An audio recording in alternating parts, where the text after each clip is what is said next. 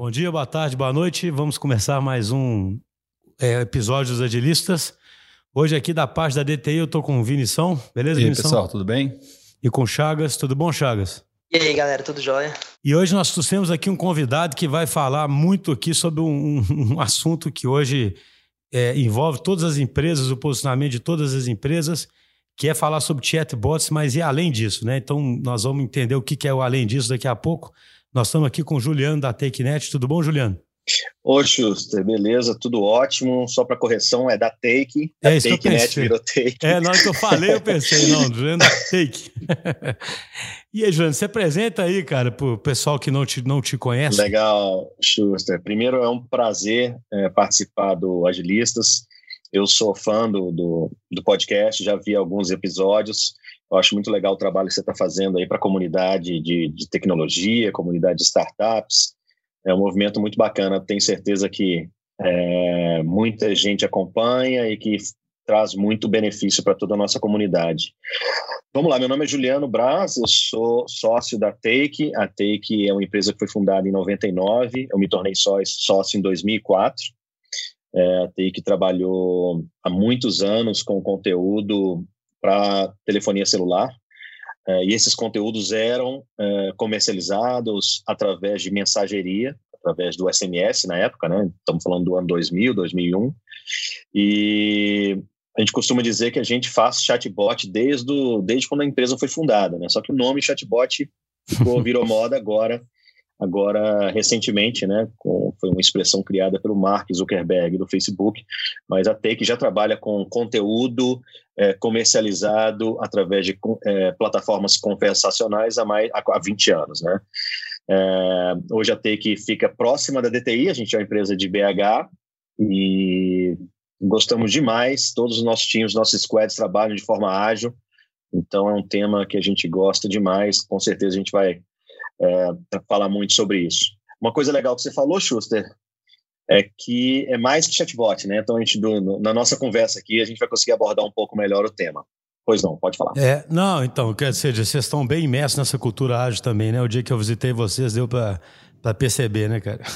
Exatamente, Marcelo. É, a gente está com, aí, com 360 pessoas no nosso time e dessas a grande maioria trabalha em squads, são times é, multidisciplinares aí, né? Os nossos squads variam entre 5 a 10 pessoas e a gente entende e os nossos clientes esperam que a gente trabalhe dessa forma. Hoje em dia, eu acho que isso é uma, é uma vantagem competitiva, acho, acho que é um caminho sem volta e sim, a gente trabalha de forma ágil. E não só na área de entrega, na área de delivery, também na, na, na desenvolvimento da plataforma, até na nossa estrutura comercial, a gente está trabalhando com, com squads, tá?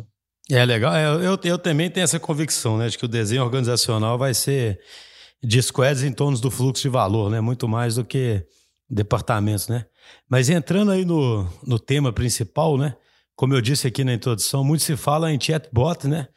Como você falou, né? Antes de chatbot poder se definir como uma plataforma conversacional, né? Mas a mudança vai além disso, né? Eu queria que você falasse um pouco mais, né? Qual que é o posicionamento seus e o, o que, que vocês enxergam quando você disse que a mudança é além disso, além de encarar como um mero chatbot, digamos assim. O que você quer dizer exatamente? Então, vamos lá. Primeiro, vamos, vamos tentar entender a palavra chatbot. Né? Então, chat é uma, é, é uma palavra inglesa que, é, que, que significa conversa. Né? Então, hoje as pessoas conversam através de mensagem. Desde, do, desde o ano 99 a gente trabalha com SMS, só que hoje o lado chat desenvolveu muito. Disparadamente aqui no Brasil, o chat, a conversa é feita através do WhatsApp do WhatsApp no Brasil são impressionantes. A gente tem estudos aí que falam que 99% das pessoas com, com smartphones, eles têm o WhatsApp instalado e usam todos os dias. Então, assim, é impressionante isso. Mas não é a única solução conversacional que existe. Existem outras plataformas. Então, a gente fala do WeChat na China, que é, é às vezes até um pouco mais avançada que o próprio WhatsApp. Tem Line no Japão, tem Kakao Talk na Coreia. A gente sabe que existe o Slack, existe Hi, existe, enfim, existe uma, uma série de plataformas conversacionais. Mas quando a gente está falando de Brasil, o WhatsApp, WhatsApp é sem dúvida a plataforma mais utilizada. Uhum. Então, o lado chat evoluiu. O lado bot vem da palavra robot, né? Então, vem da. Isso quer dizer, na realidade, uma automação, um software, né? A gente entende como bot como um software. Então, software através de canais de mensagem, através de canais conversacionais. É, isso é o chatbot, essa definição de chatbot. Mas o que, é que a gente enxerga, Schuster? A gente, é, nos, anos 90, nos anos 90, é, no final dos anos 80, dos anos 90, quando a gente se conheceu, né, não quero entregar a nossa idade, mas quando a gente se conheceu, a internet estava começando a evoluir. Então, é, todas as empresas falavam, meu público todo vai ter internet, então, para mim, eu preciso ter um ativo digital chamado website. Então, nos anos 90, todas as empresas tinham que ter um website. Isso evoluiu. Lá para 2005, 2006, quando o iPhone é, foi lançado, o smartphone ficou uma coisa mais acessível para toda a população. Toda empresa falou assim: calma, todos os meus clientes, meus usuários têm um, um smartphone, eu preciso ter um aplicativo mobile. Então, todas as empresas migraram e criaram e, e, e, e, focaram muito em criar sua, sua solução, sua presença mobile, os aplicativos, enfim.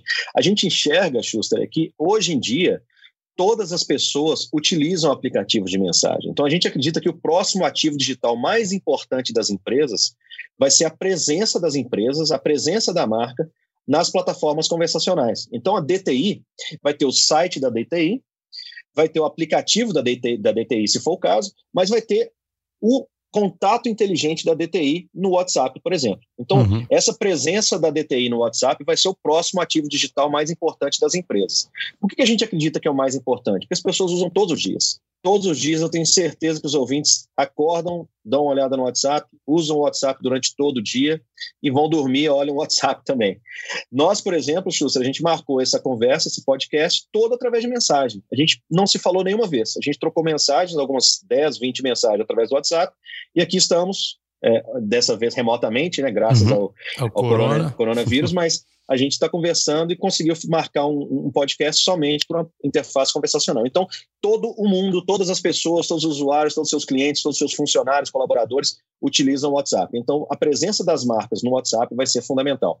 Por isso que a gente acha que o chatbot é muito além de uma resposta automatizada através do WhatsApp. É a presença digital das grandes marcas e de todas as marcas, de forma geral, nas plataformas conversacionais. Não sei se ficou claro aí, se você concorda.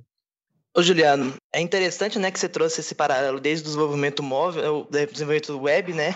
Mas aí, é, quando a gente começou o desenvolvimento de páginas web e começou a migração para páginas que fossem responsivas em celulares, surgiu um, um, um termo de, de negócio, né, que foi o, o mobile first.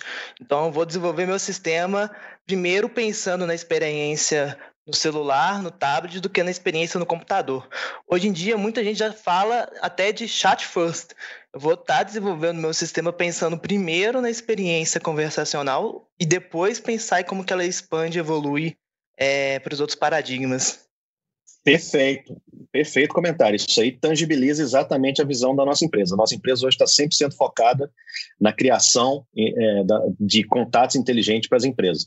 Justamente, empresas que são criadas. A gente tem um dos clientes que é uma conta, é, é um exemplo só para ilustrar, mas é uma conta através do WhatsApp. O cliente, é, como a gente tem bancos digitais que só tem um aplicativo no celular, já existem empresas que são só o contato no WhatsApp, de vários segmentos, inclusive. Ô, Juliano, você falou sobre essa dominância aí, né, é, que, que é esperada é, como sendo né, o primeiro canal de contato. É, vocês esperam, assim, na, no julgamento, na expectativa de vocês, vocês esperam que isso aconteça no horizonte aí, tipo assim, de, isso é coisa de um ano ou é uma coisa de 5, 10 anos aí? Como é que vocês enxergam isso? Então, Vinícius, a gente é, acredita que é uma coisa no curto prazo, porque é, vamos, vamos jogar para o mundo real que está acontecendo essa semana? A gente está trabalhando remotamente por causa do coronavírus. O que, que, tem acontecido muito com os nossos clientes? Os nossos clientes estão falando que a, eles não estão dando conta de atender as pessoas através de voz. Eles precisam evoluir e aumentar a capacidade deles atenderem as pessoas através de mensagens. Por quê? Uma das grandes vantagens da, da, do, do, atendimento via mensagem é a questão do, da mensagem ser assíncrona. Então, eu mando uma mensagem, eu espero que a empresa me responda imediatamente, mas eu não necessariamente tenho que estar com o telefone na minha orelha para falar com a pessoa, com a marca. Eu posso responder a hora que for mais conveniente para mim.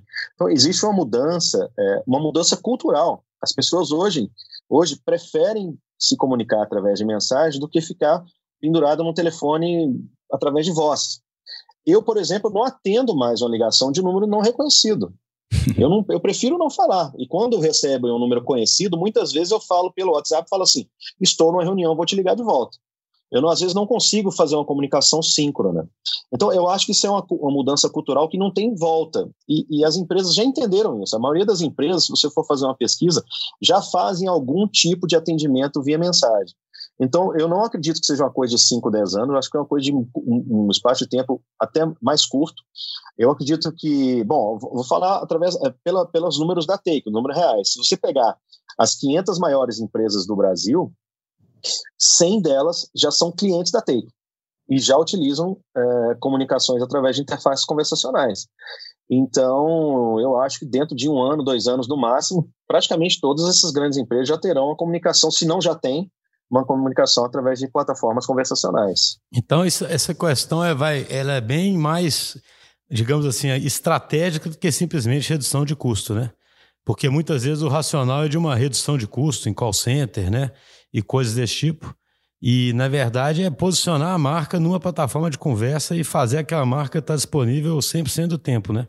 Perfeito, Schuster. Foi até um podcast que eu vi do, do, do Agilista que tratou desse assunto.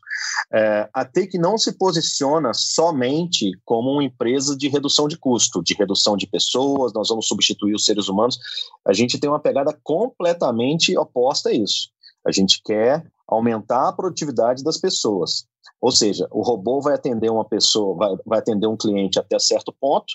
Se ele conseguir atender de forma automatizada, excelente. Se ele não conseguir atender, a gente a gente sugere aos nossos clientes que tenham um time humano para atender essa pessoa. No final do dia, a gente quer ter uma boa experiência para o cliente, experiência para o usuário final.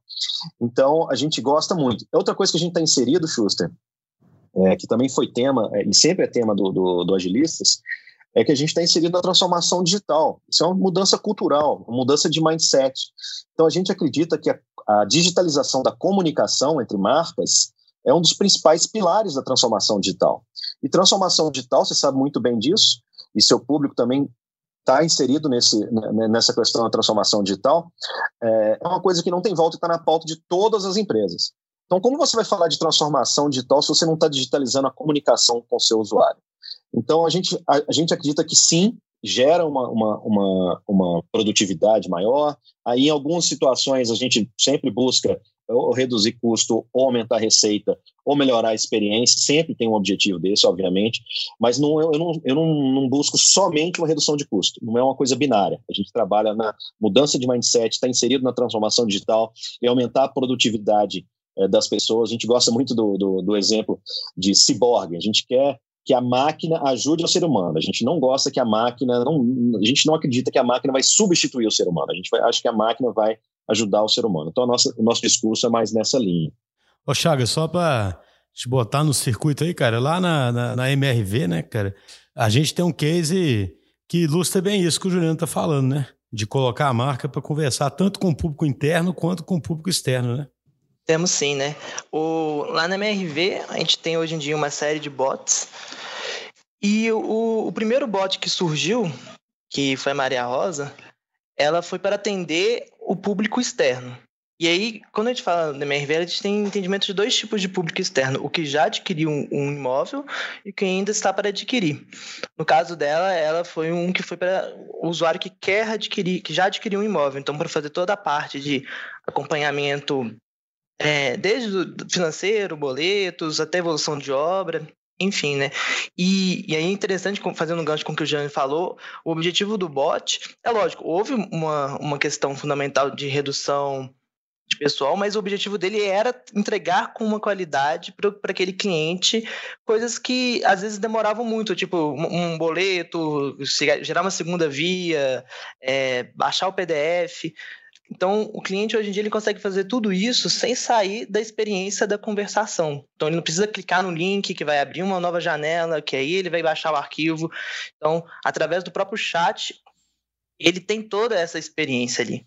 Uhum. E eu acho, e um outro, pegando esse, esse case, eu acho que ele, ele é muito interessante, não só pelo sentido de né, de mudar a experiência do cliente, mas como que isso conversa com o tema do podcast geral, né, os agilistas com agilidade. Porque eu acredito que um squad de chatbot, ele é muito aderente ao modelo de agilidade. Porque uma das características do squad é ele ser multidisciplinar. E para a gente construir um bot, a gente tem que ter profissionais de diferentes skills. Então a gente vai ter que ter uma pessoa mais ligada com o negócio, que vai saber quais são as coisas pertinentes àquele problema específico, uma pessoa mais ligada à conversação, que vai saber como fazer um treinamento do bot, um desenvolvedor que vai fazer integrações com possíveis sistemas. Então a própria natureza é, da construção de um chatbot, seja usando uma plataforma ou uma construção do zero, ela vai exigir pessoas com diferentes skills. E construir algo desse tipo, usando o desenvolvimento tradicional, eu acho que é, assim, muito difícil, porque você vai criar vários gaps. Ah, não, agora manda para a parte de IA. Ah, não, agora vamos conversar com a área de negócio. Então você vai aumentar muito mais, né, o tempo para as coisas serem até decididas então, eu acho que, eu não sei se o Juliano concorda, eu, eu, acho que o problema de construir soluções conversacionais, ele é muito aderente à, agilidade, assim. Não, a gente não conhece outro modelo melhor, mas até hoje, então, o melhor para poder construir bots seria um modelo ágil também. Perfeito, Chagas. É, se eu puder colaborar um pouquinho, é, eu concordo plenamente com, com o que você falou. Uma das diferenças fundamentais no chatbot e um aplicativo mobile, por exemplo, é que o aplicativo mobile roda no client, roda no telefone da pessoa. A pessoa tem que abaixar o aplicativo. O bot roda no servidor. O que isso significa na prática? A gente tem muito mais flexibilidade de fazer atualizações do bot. A gente teve um cliente uma vez na, na Black Friday que a gente fez nove atualizações no mesmo dia. Você imagina você fazer nove atualizações de um aplicativo mobile e pedir para as pessoas baixarem nove, nove atualizações no mesmo dia? É impossível. Então, o bot te dá essa flexibilidade.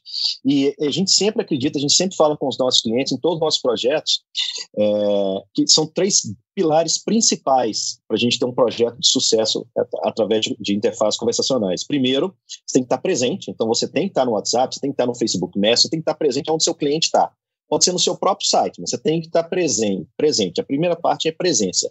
E a segunda coisa é o que a gente chama de software mindset, que é exatamente o moto, né, o principal tema dos agilistas. O software mindset que a gente fala é você ter short feedback loop, fazer ciclos curtos, você entregar rápido, interagir rápido com o seu usuário, seu próprio usuário vai te falar o que, ele precisa, o que, ele não precisa, o que está funcionando, o que, não está funcionando, que eu acho que é a base, é o pilar fundamental do, do tema dos agilistas. E o terceiro é evolução constante. E aí essa pegada é, que você está falando, Chagas, é, não só tem que ter um time multidisciplinar, mas o bot ele é uma coisa que evolui constantemente, não é uma coisa que você tem começo, meio e fim como um projeto. O bot é um produto, o bot é uma coisa que você entrega e ele sempre evolui. Você não entrega o bot e vai embora para casa, pelo contrário, é uma evolução, é, é, é a metodologia ágil, é o software mindset, mas também evolução constante. São esses são os três é, pilares. Até mesmo Presença, você... software, mindset e evolução constante. É, porque se não tratar o bot como um produto, o resultado final dele não vai ser um resultado ideal, porque o bot ele necessita, né, de estar tá melhorando com experiências reais, assim. Então, ele vai ter que, eu vou ter que estar tá promovendo melhorias baseado nas conversas que não tiveram sucesso, né? É, na minha rede teve um bot que ele está sendo tratado como um produto há algum tempo, que aí é, algum, é um outro case, não é o case da Maria Rosa, é o, o bot do comercial, o Mr. V. É, e ele foi até ser disponibilizado para o grande público, né? Foi, utilizamos grupos beta, então utilização de bots é muito aderente até com outras práticas que a gente fala de agilidade, de deploy canário, etc. E aí com isso, ele foi melhorando, melhorando, melhorando, ao ponto que o NPS, que antes, o NPS dos humanos, para esse atendimento que era de 41, hoje ele foi para 56. Então, essa melhoria, tratar o bot como um produto, atingir um grau de qualidade superior ao que estava acontecendo, inclusive com os atendentes humanos anteriormente. E tem várias justificativas por que ele consegue fazer isso, porque ele consegue conectar no CRM, nos, nos, outros sistemas instantaneamente, então ele tem um tempo de resposta de robô, né? E aí essa evolução acabou atingindo quem era o objetivo final, que era a satisfação do cliente. Exatamente, essa evolução tem várias dimensões, como você falou. Você pode ter a pessoa olhando a fraseologia, a fraseologia, olhando a interação de mensagens, você pode evoluir na inteligência artificial, né, na interpretação de linguagem natural, e você pode evoluir também na prestação de novos serviços, com mais integração. Acho que você mencionou que você integrou com o CRM. Então, quanto mais integrações o bot tiver com sistemas legados das empresas, mais serviços o bot vai poder prestar. E o bot é tão bom quanto o serviço que ele presta. E, e aí você consegue, acaba aumentando o NPS. NPS. Então, é um ciclo virtuoso. Quanto melhor a interação, quanto melhor a interpretação de linguagem natural, quanto mais serviço você fizer no bot, maior a experiência e a usabilidade do bot, maior o NPS. Então, todo mundo é. fica feliz. Eu gostei dessa frase que você usou, o bot é tão bom quanto os serviços que ele vai prestar. E entra um outro viés também. Então, a empresa, às vezes, os serviços legados, eles têm que estar preparados para responder um bot. Por exemplo, se o meu SAP ele demora cinco minutos para gerar um boleto, cinco minutos é um tempo que perde o time de uma conversa. Então é, é, um outro viés também. As empresas, elas, ao querer conectar e oferecer um, vários tipos de serviços, os sistemas legados eles têm que estar preparados para o dinamismo que é uma conversa. Perfeito, a experiência é fundamental. Então, eu queria emendar isso com uma, com uma pergunta que é a seguinte: e principalmente nas grandes empresas que têm cenários super complexos de legado, de integração, etc., não existe um risco de se subestimar o esforço necessário para fazer esse bot? Assim, entende? É, não existe um risco, primeiro, de se pensar em curto prazo demais e botar alguma coisa que, que até responde algumas, algumas perguntas, mas não provê um, um menu de serviço muito grande, igual você comentou, que é o, que é o principal, ou acreditar que é uma iniciativa temporária. Como é que você tem observado isso no mercado, Juliano? Ô, Suster, é um ponto super importante, é até uma discussão que nós tivemos aí na última vez que a gente encontrou. É, a gente tem muita dificuldade, e isso aí eu até agradeço o Agilistas por estar mudando o mindset das empresas, porque algumas empresas ainda, ainda trabalham da forma antiga, da forma tradicional de escopo fechado, né?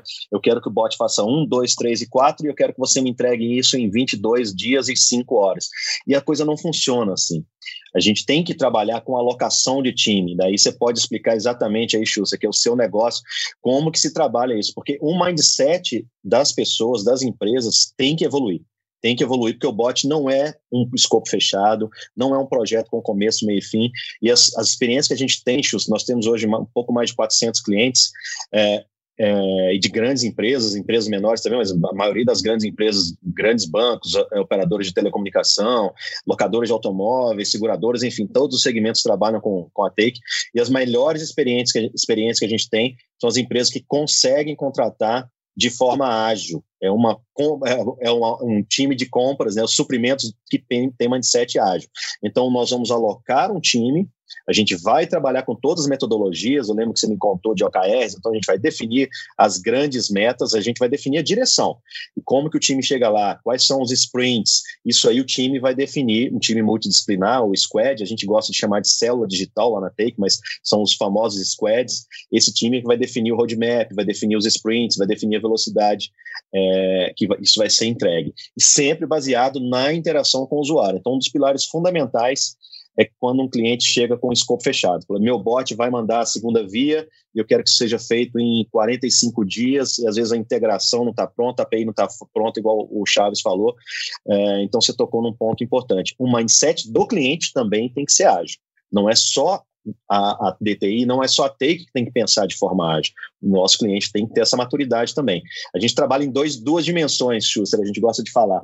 O nosso bot tem que evoluir, então o bot começa, às vezes, fazendo só atendimento humano mesmo, uma coisa bem simples, só um transbordo, a pessoa vai lá e atende, depois vai fazendo novas integrações, vai melhorando a inteligência artificial, é, enfim, o bot vai evoluindo, mas o cliente também evolui. O cliente, às vezes, começa com um projeto que é um piloto, depois é um, é, um projeto de escopo fechado, depois o cliente entende, fala assim, não, eu tenho que fazer um time, às vezes um time é, híbrido, né, com pessoas do meu time, pessoas do time da Take, a gente junta esse time e é um time evolutivo, é um time que é, trabalha por alocação e não por escopo fechado.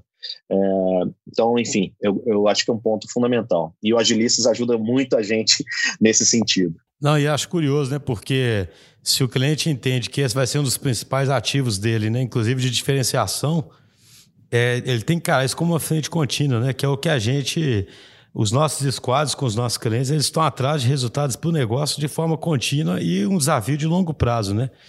E muitas vezes um chat seria parte desse desafio, né? Então fala assim, se o, se o cara é, partir do mindset que ele comprou um chat, um chatbot num dado momento, ele corre o risco de pensar numa função ou só num serviço e num escopo fechado, né?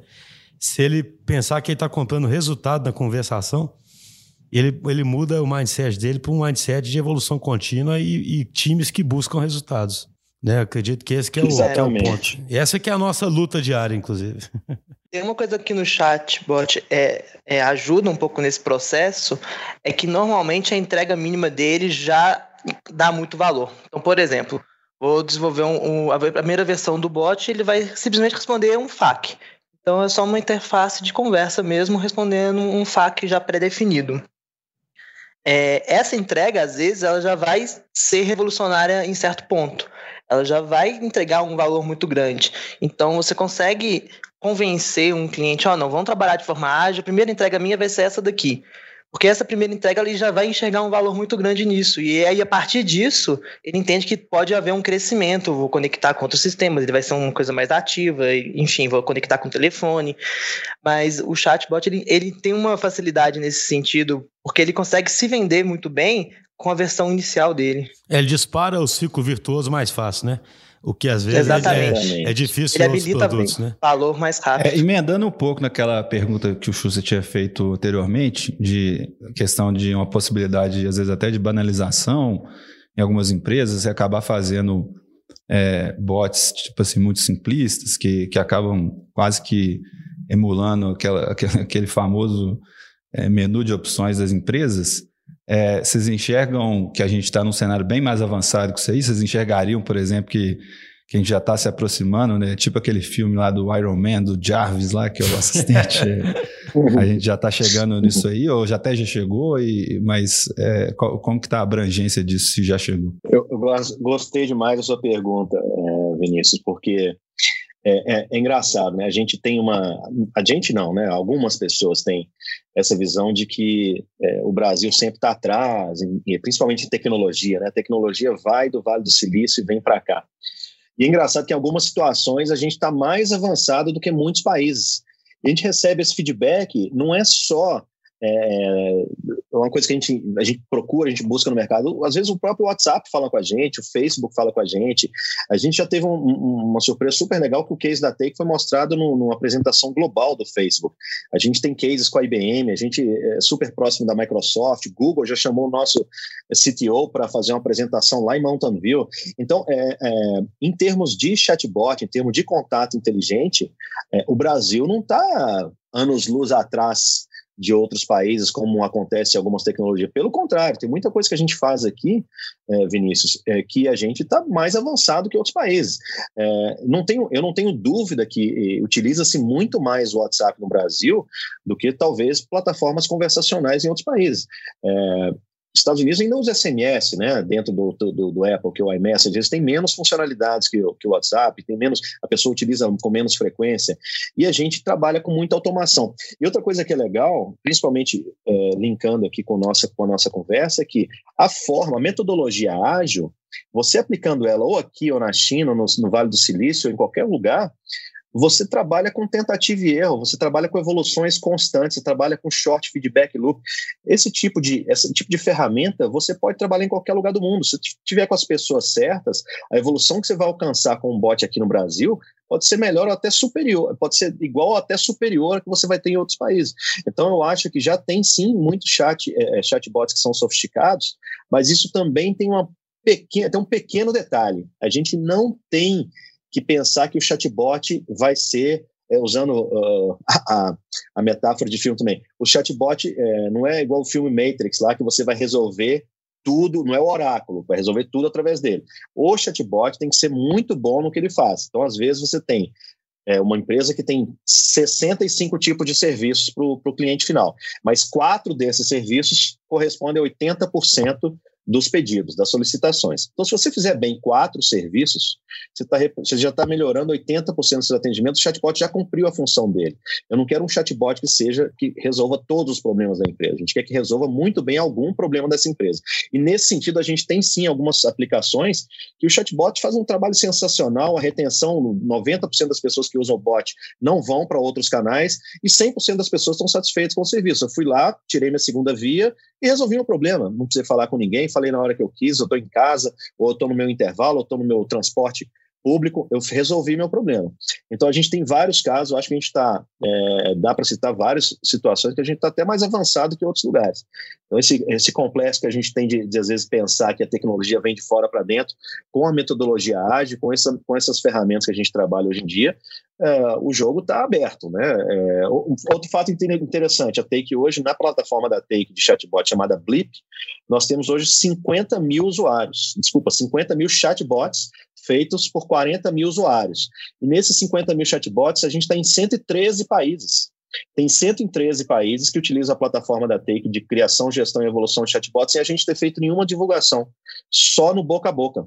Ou seja, já tem gente de fora utilizando a tecnologia aqui, de, aqui do Brasil para fazer a criação de chatbots. Então, eu acredito, Vinícius, que a gente está assim, é, o lema da Take é One Step Beyond, a gente está, de fato, One Step Beyond, a gente está fazendo poeira, a gente não está comendo poeira em relação ao chatbot. Tem muita oportunidade aí no mercado e eu acho que as empresas brasileiras estão muito bem é, posicionadas para liderar isso aí, não ficar atrás somente copiando. Essa questão de ter o, o bot não fazer tudo, né? É, ela é muito importante. A gente costuma aqui na TI, quando a gente vai construir um chatbot, um dos primeiros trabalhos, exercícios, é entender o escopo. Então, é muito importante o bot ele ter um escopo bem definido, né? Normalmente as pessoas fazem associação aí, até pegando a frase que você falou do, ah, vai ser um Jarvis, né?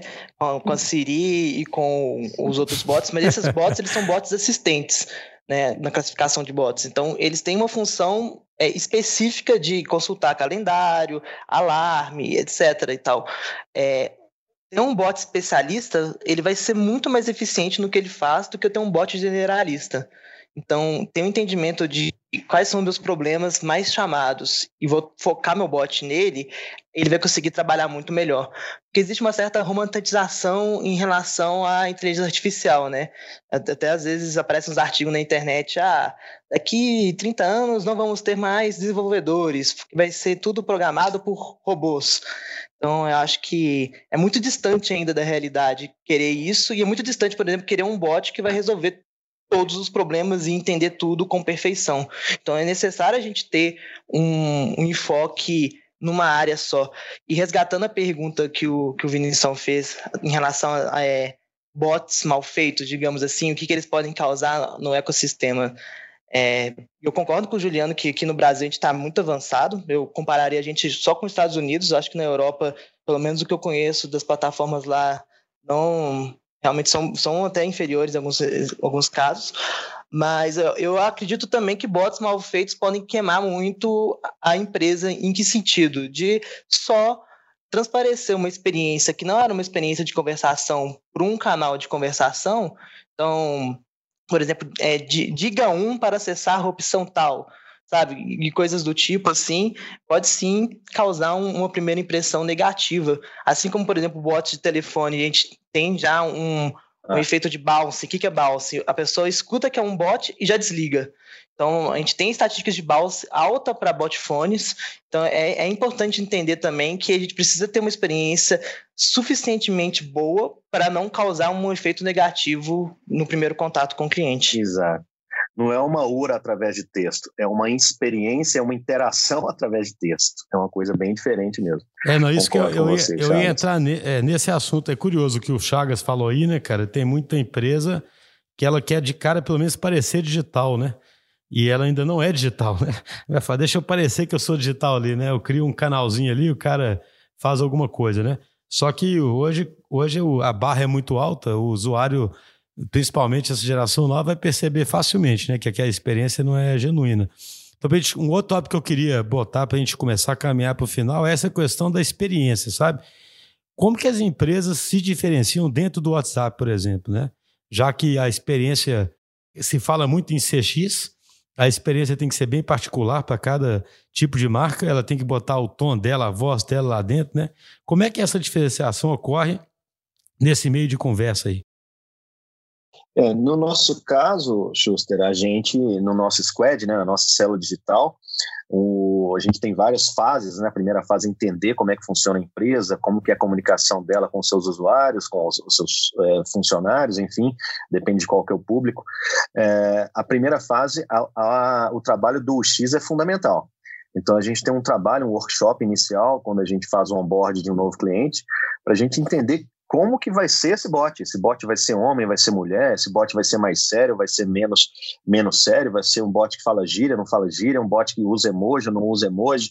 Enfim, a gente cria uma persona é, de fato para esse bot. Isso é um trabalho com uma certa profundidade. Uhum. Igual o Chagas falou, a gente não, não pode correr o risco de queimar a imagem da empresa. A gente tem que fazer uma representação da empresa é, num aplicativo de mensagem. Então, hoje, a Magazine Luiza tem um avatar dela super famoso, a Vivo tem a Vivi, enfim, tem vários, a própria Siri, que foi mencionado, viram entidades, viram, é, representam uma marca dentro de um aplicativo. Então, uma parte fundamental do trabalho inicial do onboarding de um novo contato inteligente é como que vai ser essa persona, como que, vai, como que essa, essa marca vai se representar, vai se apresentar na frente do público dela.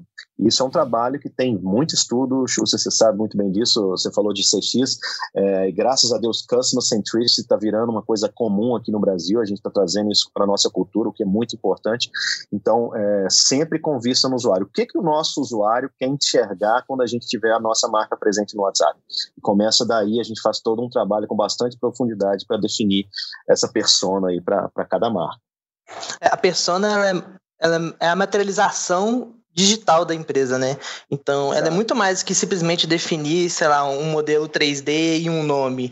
ela envolve tom de voz, é, como ela vai responder, até tempo que, que ela vai responder não vai, o, que tipo de coisas que ela vai solucionar, que tipo de coisas ela não vai solucionar.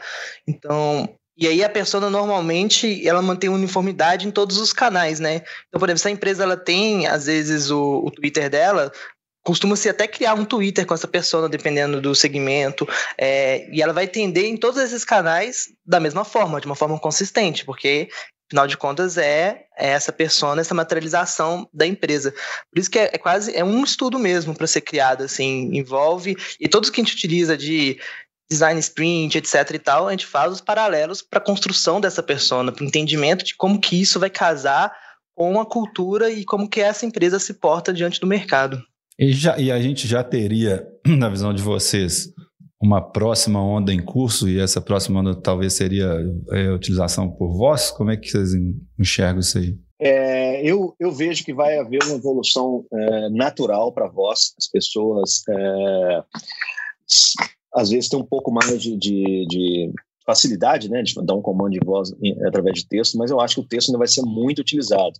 Na realidade, Vinícius, para a gente, a voz, se você usou uma, uma API de, de speech to text, é, a pessoa entendendo o que a pessoa fala, é, e você transformando isso em texto, você consegue trabalhar da mesma forma que a gente está falando aqui.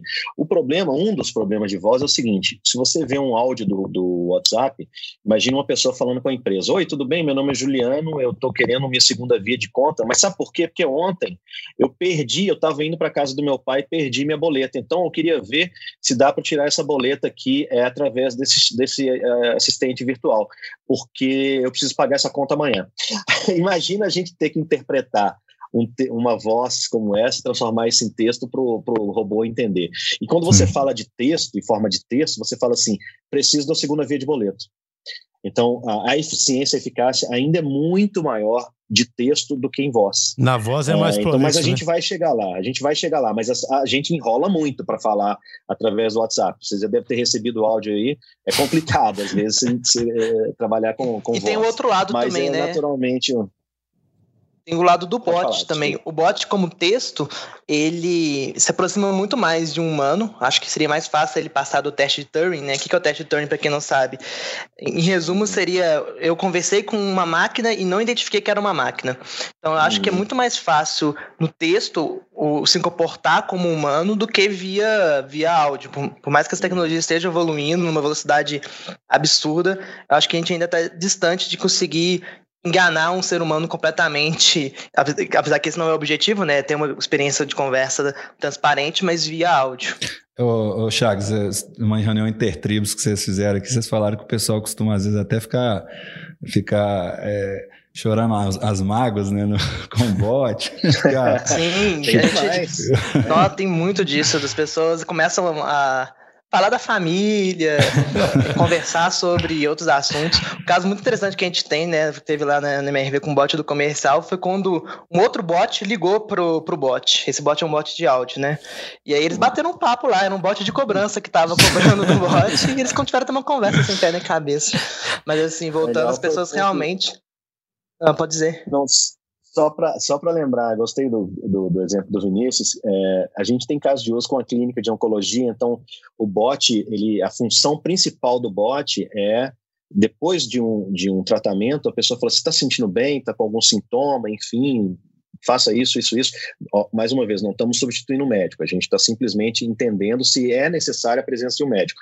Mas a gente vê que o bot acaba ficando um amigo da, da pessoa, né? Tem, tem bots que agradecem, tem pessoas que agradecem o bot, meu Deus, que bom, você finalmente conseguiu me, me falar agora, resolver um problema sério que a gente tinha. E só um caso de uso que está super recente, né? A gente está na semana aí do, do, do, fechamento de várias cidades por, do, por causa do coronavírus.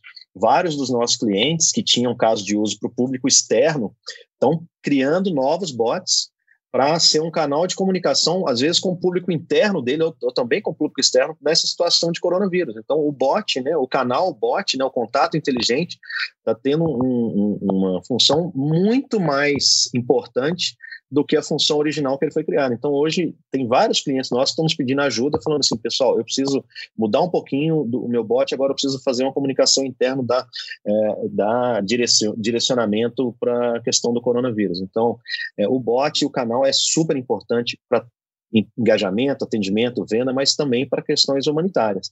É, então, a ideia é resolver o problema, qual que, independente de qual seja o desafio, utilizar a metodologia ágil para entender bem o problema e resolver esse problema. É basicamente essa ideia. O é, bot é apenas um canal adicional. Eu, eu acho uma coisa que eu, que eu gosto de falar também é entender que tem problemas que não são para bot. É, vou dar um exemplo até em relação ao, ao coronavírus, né? Tava conversando com a minha tia ontem, ela é psicóloga, e ela estava, à medida do possível, tentando fazer alguns atendimentos sem robô. Ela fazia atendimento via Skype, enfim, remotamente. Só que não tem a mesma efetividade, sabe? Ela mesma estava contando, assim, que não é a mesma coisa. E isso eu estou falando de um humano conversando com outro humano, só que utilizando a, a plataforma remota. Então, assim, de fato, tem problemas que a gente entende que não são para os bots resolverem. E é, é, preciso ter esse entendimento também para a gente não jogar nas costas de um bot algo que ele não vai conseguir fazer com excelência. Excelente ponto, Chagas. A gente fala lá na Take o seguinte: o chatbot é um bom martelo mas nem tudo é um prego. então, o chatbot serve para muita coisa, mas não para tudo. Boa é, ilustração é, aí. Bom... Vou, vou, usar essa metáfora, porque eu, eu gastei dois parágrafos para dizer exatamente isso aí. Ô, pessoal, beleza, nós vamos, conversa está excelente. Acho que ficou muito claro que a iniciativa é estratégica, que ela é um elemento fundamental da, da transformação digital que ela exige, exige um viés de evolução contínua, né? E encarar como uma frente que vai gerando valor e posicionando melhor a empresa. Queria agradecer aí ao Juliano e com certeza teremos outros papos aí no futuro. Muito obrigado, Xuxa. É um prazer. Conte sempre com a gente. Eu fico muito feliz. A gente está. A Take, a DTI, fica no mesmo quarteirão aqui em Belo Horizonte, na Savassi, para quem conhece. Eu fico feliz demais de andar na Savassi numa tarde normal assim e ver várias pessoas com os crachás da DTI e da Take. É, acho que você faz um trabalho muito bacana para a comunidade, para o ecossistema, DTI, eu sou fã da DTI, é, sou muito fã dos agilistas, continuo fazendo esse trabalho de vocês que é fundamental e ajuda demais toda a nossa indústria e nossa cidade, nosso país, enfim. Um grande abraço a todos os ouvintes aí também, Vinícius, Chagas, Schuster, um prazer. Pode contar comigo sempre. Obrigado aí pela participação aí. Alô, então abração, Chagas. Abração, gente. Até a próxima. Até mais, Até valeu. Próxima.